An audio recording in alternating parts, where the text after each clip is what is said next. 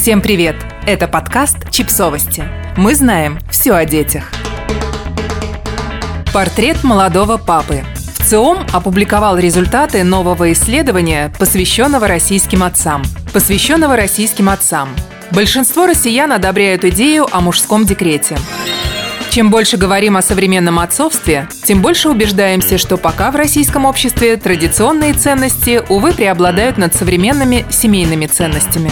По данным ВЦИОМ от 2019 года, больше половины россиян выступает против отцовского декрета. А зря. Он полезен для всех. А реально в него уходит не более 2% российских отцов. Год спустя ВЦИОМ решил вернуться к теме отцовства в российской действительности и вновь провел исследование. Вот что получилось.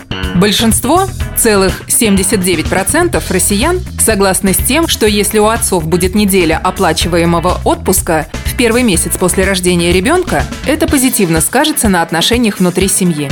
Еще больше, 85% поддержали идею предоставлять мужчинам месяц оплачиваемого отпуска в первые три года после рождения ребенка, а 83% не откажутся от отцовского капитала, еще одной выплаты, которую будут давать за рождение третьего ребенка в одном и том же браке.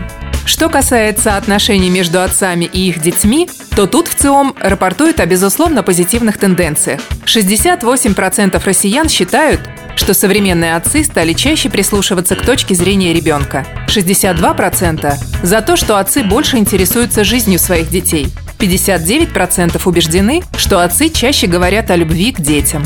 Чуть больше половины россиян отметили, что отцы стали реже проявлять строгость к своим детям. Чуть меньше половины, что отцы стали проводить больше времени со своими детьми. Требования к современному российскому отцу выглядят так.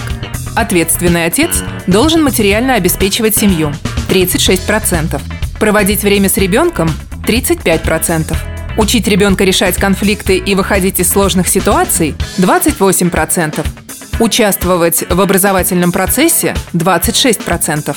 И прививать ребенку навыки здорового образа жизни – 25%.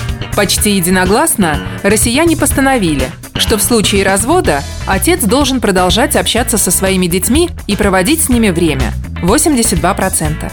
И только 7 высказались за то, чтобы биологический отец после развода никак не контактировал с детьми.